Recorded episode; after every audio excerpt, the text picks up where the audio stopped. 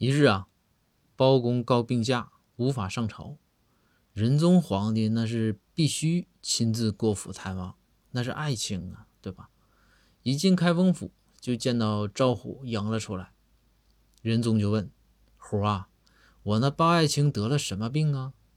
这赵虎见到皇上，他有点紧张，就结结巴巴的说：“启启禀皇上，包公头被府里房上掉落的瓦片砸伤了。”仁宗停了停，说道：“行，朕知道了。朕来问你，我那包爱卿得了什么病啊？”这赵虎心中疑惑呀，暗想说：“这皇上耳背吗？没听说过呀。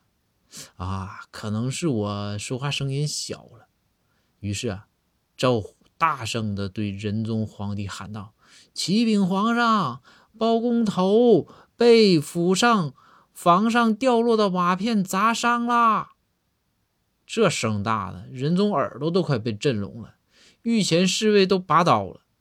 这时，仁宗生气的大喊道：“赵虎，我问你，包爱卿的病，你总跟我提包工头干什么玩意儿呢？咋的？你想上我这揽工程活啊？”